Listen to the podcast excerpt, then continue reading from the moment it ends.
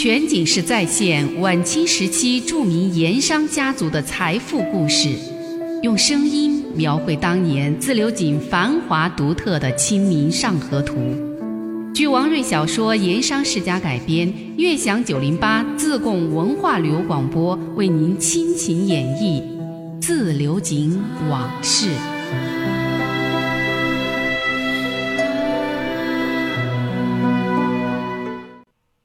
昨天说到，王家的助省师爷文子树，在省督院的至交好友罗泽如罗师爷，早年离乡避祸跑摊的原因，就因为当年一起轰动乡里的对联事件。那欺压乡邻、不择手段、巧取豪夺的当地地方民团团首姓彭的那位富商，聚敛钱财以后，想炫耀乡里，就花钱在闹市建了一座豪华气派的。魁星楼。最让人气不过的是，他就修在了当地的孔庙对门。孔庙是地方学馆，因为年深日久，就显得低矮破旧。但是这里供奉的可是孔圣人。对此，那些个文人士子，甚至普通百姓，都是气愤不平。这是对圣人不敬吗？不过那位彭土豪有权有势。他是民团团首，手里有一伙武装的团丁，所以他为所欲为，鱼肉百姓，甚至是兵匪勾结，私下里绑票拉肥猪，当地百姓深受其害，却敢怒不敢言。他那魁星楼修起来了，为了撞门面，就让人花重金来请罗泽如撰写一副门帘儿。可是不管你给多少钱，罗泽如就是不干，一口回绝。原本就恶心这个人的所作所为，如今你还把你家的魁星楼修得盖过了孔庙，我呸！彭土豪没有办法，只好另请他人，勉强写了一副挂在门前。魁星楼剪彩开张之日，彭家也是张灯结彩，广请宾客，一时间宾客盈门，热闹非凡。结果没想到，在开张剪彩这当天。一清早，魁星楼对面的孔庙大门口贴出了一副对联吸引了众人的注意。这副对联笔酣墨饱，力度遒劲，一看就知道是出自罗泽如之手。对联写的什么？上联是：“公事上宣下，国皆民，民皆兵，兵皆匪，匪拉肥猪，肥猪越拉越稀，作恶有报，乌江且看楚项羽。”下联是：“军界五鸭文，虎欺犬，犬欺猫，猫欺鼠，鼠钻牛角，牛角越钻越紧，相逼太甚，白日创着周穆公。”嘿，有意思，奇特醒目，引来众人的围观。这副对联从大处说，是针砭当今社会官场腐败、欺压百姓、兵匪一家、民不聊生、人心思变。从小处讲，他有明显的是针对彭土豪借民团势力为所欲为，已成众矢之的，弄不好就可能像楚霸王那位霸王一样乌江自刎，又可能会白日创着周穆公，也就是白日撞鬼。这副对联啊，说出了当时老百姓很多人想说又不敢说的心里话，胆子小的往旁边人会心一笑，也不多说。胆子大的就脱口而出了：“写得好，骂得好！这种兵接匪、匪拉匪猪的龟儿子，早该作恶有报了。”说完骂完还不解气，又往对门魁星楼呸，狠狠的啐上一口。孔庙门前贴出这么一副对联儿，当然也惊动了正在庆贺魁星楼开张剪彩的彭某以及那些个上门贺喜的宾客。彭土豪过来一看，脸色铁青，恨的是咬牙切齿。他恨不得撕下对联再责问当事人。可是，人家对联是贴在孔庙的门上，不是贴在你魁星楼。再说了，他也没指名道姓说你彭某如何如何。这要是过去撕了，那岂不是自动对号入座？所以说，再气再恨，他也暂时忍气吞声。那些前来贺喜的宾客见了对联儿，都知道什么意思，脸上也觉得挂不住。俗话说了，物以类聚，人以群分，和这样的人待一块儿，自己是什么？所以一个个就都没有了久留的心思，勉强待一阵儿，说几句应酬话，就陆续借故告辞开溜。到头来，那彭土豪原本准备的大操大办、大肆铺张的一场庆典，给弄得灰头土脸、惨淡收场。下来以后，这彭某打听到那是罗泽如有意为之，是故意干的。其实不用打听也知道啊，所以他更对罗泽如是恨之入骨，决心要报复，要把这个油盐不进的穷酸秀才给收拾一顿。没过多久。彭土豪就借着一件旧案，诬说是罗泽如在背后当高参、做后台，就以团首的名义要派团丁拘传罗泽如到案。好在有那知道内情的好心人事先向罗泽如走漏消息，他在朋友的帮助之下连夜出走避祸，这才躲过了一劫。可是事后，那彭土豪又串通县衙，把罗秀才作为了通缉犯。就这样。罗泽如只好跑摊了。他流落江湖，以算命卜卦为生。在那几年里，他是走渝州、下万州、涪陵，还过过湘西以及湖北襄樊一带，以算命为生。在算命糊口之余，他也是以文会友，以诗书字画会友，结识了一批两湖士子文人。直到前年，在湖北的桑植县，偶然结识了一位也姓罗的老先生。这位罗老先生有个亲戚，曾经在骆秉章手下当过幕僚。骆秉章后来到四川，这位亲戚没跟去，留在了湖南官场。刚好这个时候，骆秉章入川不久，感到幕府中人才缺乏，就给湖南的旧友门客致信，要这些人举荐贤才。罗老秀才赏识罗泽如的人品才学，就起了怜才之心，觉得他游走江湖、算命卜卦，干这个事儿。实在是可惜了一肚子学问，于是就托他的一位亲戚举荐了罗泽如。罗泽如于是就辗转到了成都，投在了骆秉章门下。那骆秉章原本是进士出身，当时在清廷的督府大员之中，一向有重才识才的美名。出使之下，对罗泽如也是非常中意，于是罗泽如就咸鱼翻身，成了堂堂督府衙门的一位幕府师爷。全景式再现晚清时期著名盐商家族的财富故事，用声音描绘当年自流井繁华独特的《清明上河图》。据王瑞小说《盐商世家》改编，悦享九零八自贡文化旅游广播为您倾情演绎《自流井往事》。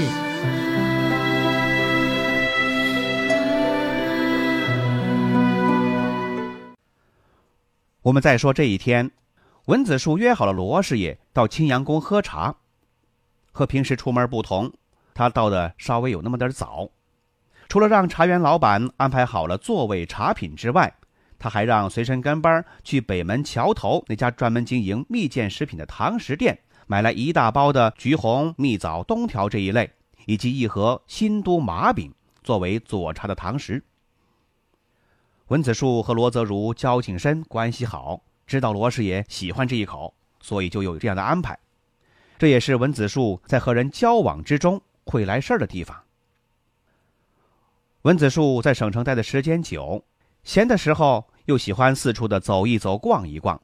偌大一个成都，哪条街有特色餐馆？哪条巷子有著名小吃？哪些地方有古旧的书店？哪些地方时不时能够淘到一些文物字画？他都摸得一清二楚。这个也是罗师爷喜欢和文子树来往的原因之一。有时候公务之余，他想找个有趣的地方去走一走、看一看、散一散心，或者想淘点什么宝贝，他都会约上文子树。有文子树在，不仅多一个有趣的伴儿，而且每次总是能够满意而归。因为文子树熟门熟路，在省城地界上就没有他找不到的地点。也没有他搞不到的东西。这一天，文子树出门的时候，还随身带了一件小礼品，准备送给罗泽如。这个礼品它不是银子钱包，却肯定比银子更受罗师爷心里头喜欢。这个礼品是明代画家唐寅、唐伯虎的四幅扇面这是前些日子文子树在逛大慈寺地摊的时候偶然发现的。当时那个小贩见文子树衣着不俗，料想这是个真买主，开价四十两银子。文子树对这些字画多少有些研究，他把那四幅扇面仔细的看过，断定是前朝真迹，就和小贩讨价还价。最后二十两银子成交。要说文子树对书画古籍之类有些兴趣，也有些鉴赏力，不过他自己却不喜欢收藏。平时逛地摊书铺，碰到合适的、有品位价值的也买一点更多的是为了在省城各种应酬交际的需要。这唐伯虎的四幅扇面，他买来就是为罗泽如放着的，准备合适的机会再出手相赠。罗泽如自己那是精通书画，也喜欢收藏前人真迹，尤其是唐伯虎这一类的名家之作。那一天，因为天气寒冷，文子树特意出资让茶园老板生了一盆木炭火，烧旺了之后搬进茶室，顿时整个茶室温暖如春。他又改了往日的盖碗茶习惯，用了一个小茶炉放在火盆上。仿佛边区地方的煮茶，于是满室飘溢着茶香。两个人围炉喝茶，别有一番情趣。等罗泽如坐下来，喝上几口热茶，文子树才拿出那四副唐寅的扇面，说是地摊上偶然买到的，让罗泽如鉴赏。罗师爷本来就是行家。多看上几眼，就认出这是晚明四大才子之一的唐伯虎真迹无疑。文子树就说：“既是唐寅真迹，就藏在罗兄那里为好啊。一则我那里事情杂，来往的闲杂人员也多，说不定东放西放，弄不好就给丢了；二来罗兄也知道，我对名家书画这一类没什么研究，都是外行眼光。再好的东西放在我那儿，放着也是放着，实在是可惜了。”罗泽如听罢，想了想，问道：“你出了多少银子买下来的？”文子树老老实实的回答：“不多，也就二十两。区区二十两银子，其实也就一顿饭钱。若是罗兄实在要较真儿，硬要再给我钱的话，倒显得你我兄弟生疏了，还望罗兄赏这个脸呐。”这话说的实在。听文子树这么说，罗泽如也就没有再多说什么，等于是默认下来。两个人喝着茶，吃着糖食，又说了些省城街坊新闻之类，这才说到了正事。全景式再现晚清时期著名盐商家族的财富故事，用声音描绘当年自流井繁华独特的《清明上河图》。据王瑞小说《盐商世家》改编，悦享九零八自贡文化旅游广播为您倾情演绎《自流井往事》。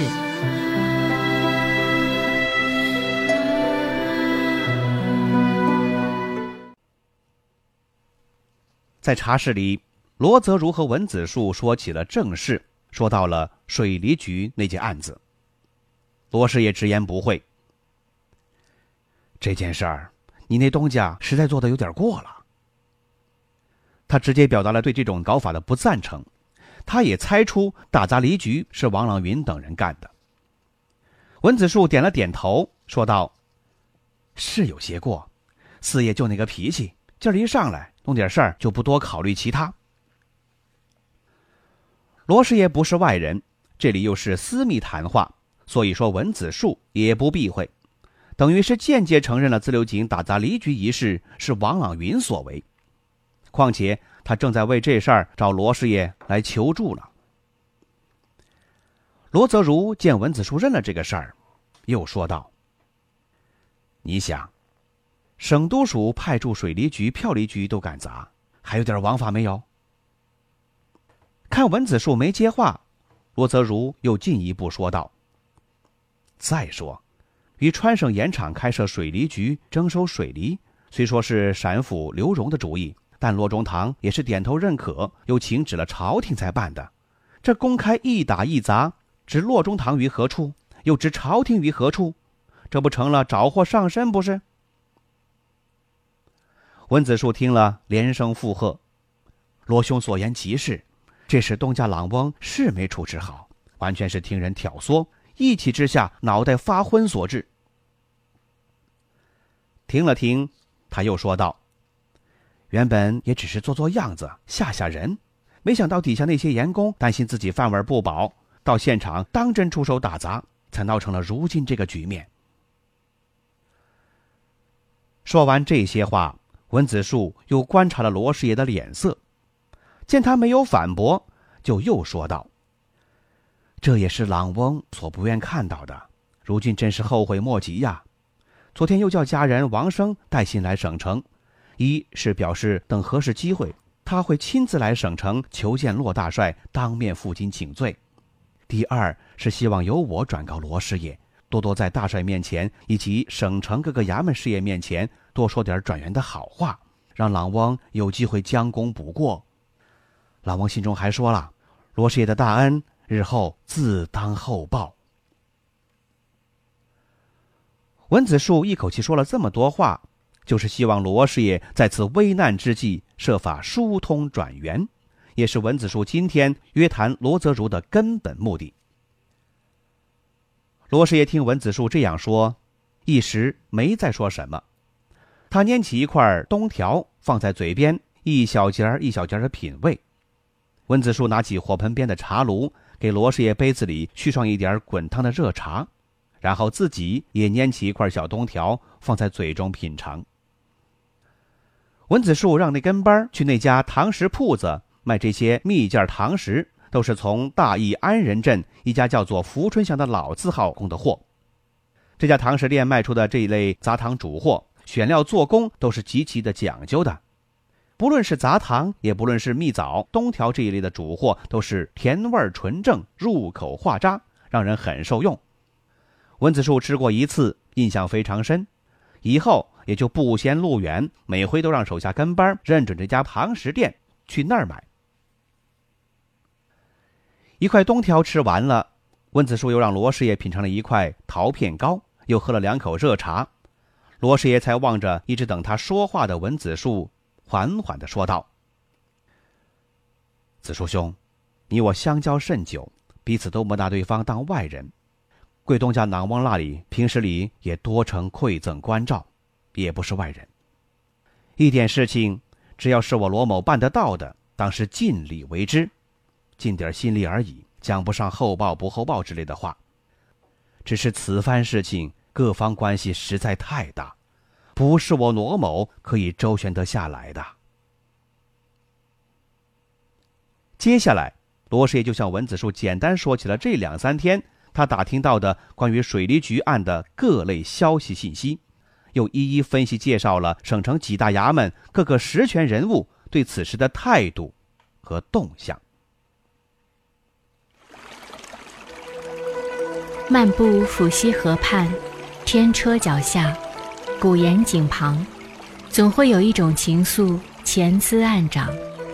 那些和盐有关的故事、传说、历史，或凄美，或悲壮，共同诉说着的两个字：家乡。悦享九零八，话说自流井。